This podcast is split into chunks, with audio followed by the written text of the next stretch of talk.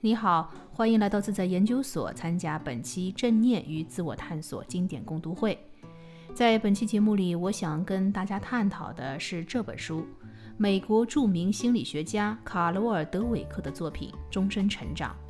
在人格心理学、社会心理学和发展心理学领域，卡罗尔·德韦克教授是公认的杰出学者。而这部作品《终身成长》坐着美国亚马逊心理类畅销榜十年，可以说是一本经过了广大读者和时间考验的作品。在这本书里，德韦克教授提出了一个非常重要的思维模式，叫成长性思维。一经提出，这个概念颠覆了很多人对自我、对学习以及对成功的认识。因此，可以说，成长型思维是值得我们去思考和探索的底层能力之一。今天呢，就让我们来拆解成长型思维的核心内容。德韦克教授在书中把人的思维模式划分成两类：固定型思维和成长性思维。他强调，一个人是很有可能同时具有这两种思维的。针对不同的场合和不同的对象，你可能会有所偏重。而正是这种偏重，造成了我们具有了完全不一样的体验。我们可以先来想两个问题，测试一下自己的思维偏好。请问下面两句话，你会更同意哪一句？第一句是：我的智商很普通，到了现在这把年纪，再怎么努力，差不多也就这样了，很难改变。第二句是：不管我现在的智商是多少，我都可以大幅度的、根本性的改变它。因为我的能力是由我自己决定的。我们再来换一组，来谈谈一个人的性格。第一句话是：我呢生来就是个内向的人，没有什么事情能改变这一点。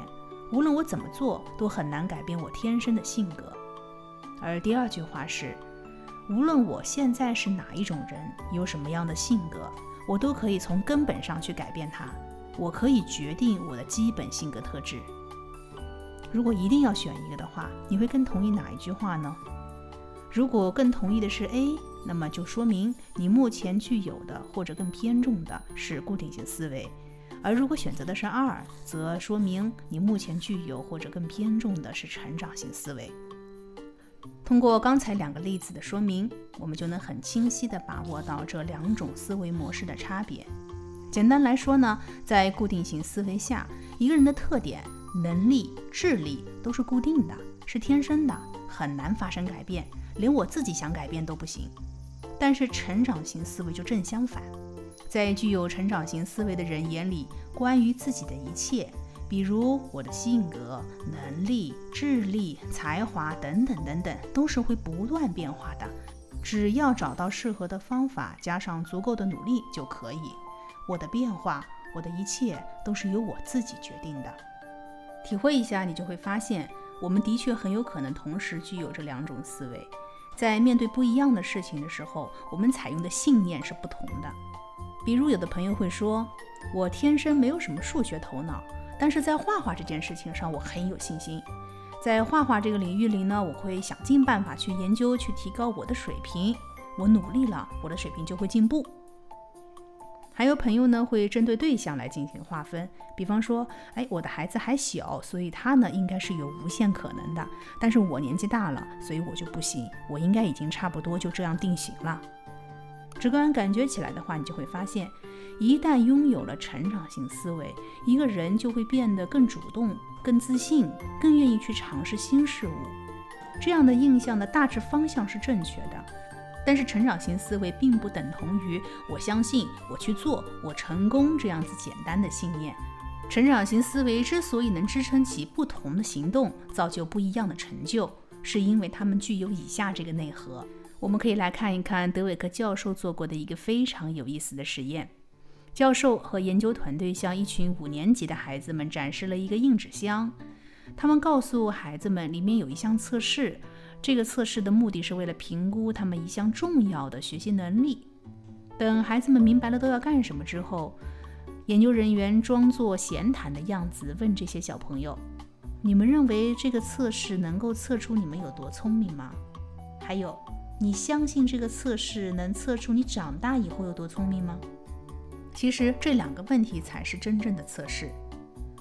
我们不妨把自己带入这个场景：有一群很专业、很权威的人，声称只要你做了一个测试，就能够测出现在的你有多聪明，并且还能测试出将来的你会有多聪明。你能相信这样的事儿吗？你会相信这样的事儿吗？具有固定性思维的人会很自然地接受这个命题，接受自己的能力以及是否聪明都是可以被检验的。他们可能还会觉得，哦，这个测试听起来很重要、很权威啊，所以我要表现得好一点。但具有或偏向成长型思维的人就不会这样想。具有成长型思维的人会同意。一项测试或许可以检测出我这个能力的现在的情况，但是这个客观的结果可不能说明我有多聪明哦。怎么会有一个测试能测出这种答案呢？更不要说未来的我会变得有多聪明了。这种事情根本没有人会知道。正如德韦克教授所言，我们永远不知道时间和努力会把一个人变成什么样子。既然如此，为什么要赋予一个暂时性的数字这么大的权利呢？但固定型思维的人就根本不会想到还有这样一种解题思路。深入一步来看，我们就会发现，固定型思维本身自带一个致命的设定，我把它称之为要命的两步。第一步呢叫做放大，那就是不自觉地给一项客观结果加上了一个非常笼统但是很夸张的意义。第二步呢叫做给自我贴标签，这时他会把这种意义与自我等同起来。把这个意义变成自我的一部分。比如，一个人去参加了一场考试，但是在固定性思维之下，考试的结果就不再是一个客观数值。当事人会判定这个结果很重要，它能决定我的命运，它能代表我的智力、我的价值，甚至是我的潜力。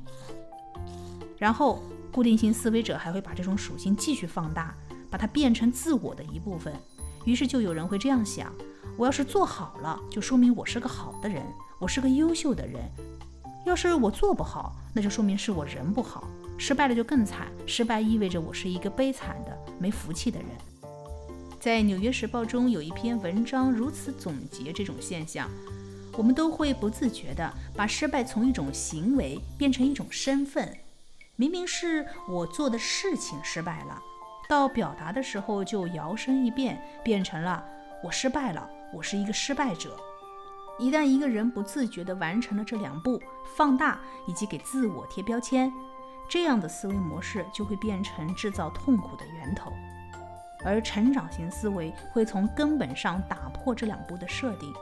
首先，我们会拒绝接受被放大的意义，就像实验中那个五年级的小男孩说的那样：“我根本不相信世界上会有这样的测试，能测出我有多聪明。”这种拒绝把视角拉回了客观现实。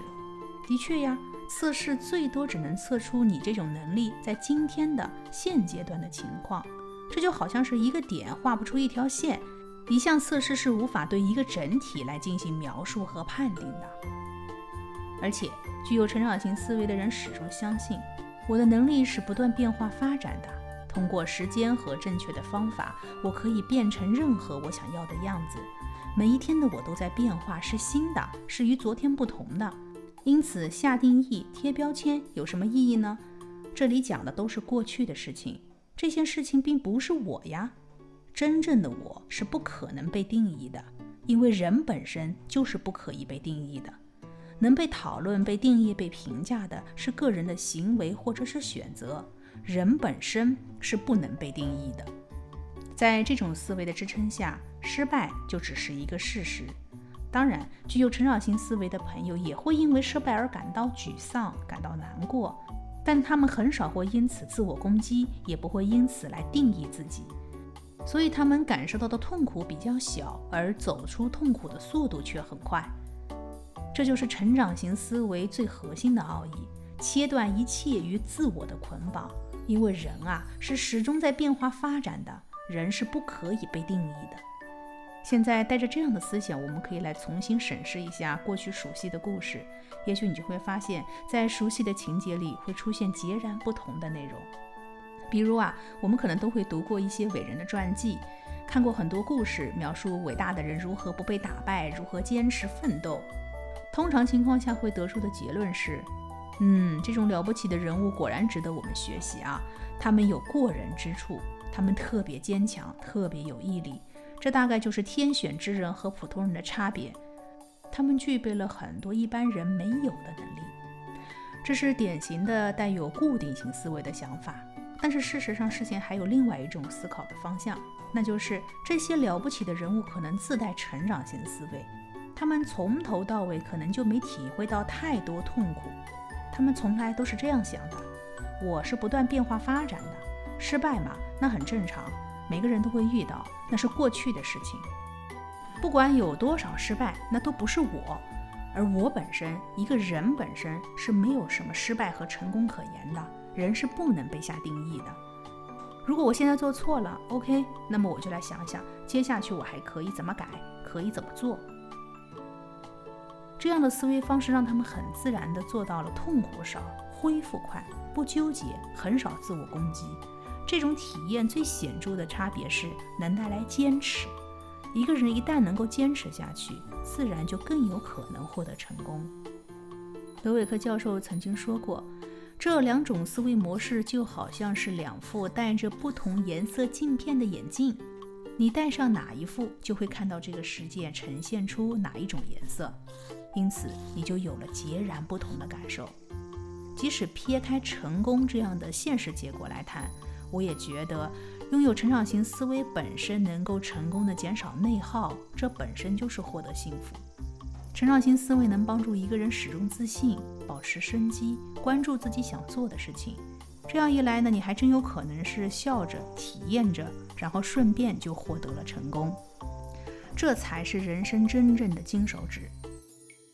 反观一下呢，你就会发现，在我们的生活当中啊，想要拥有成长型思维真的是不太容易的，因为我们无时不刻被固定型思维所包裹。这也难怪我们会习惯性的用固定型思维来想问题、解决问题。因此，一旦理解了这个事实，我们就会来问这样的一个问题：能不能有什么样的方法来打破固定型思维，培养自己的成长型思维呢？方法当然是有的。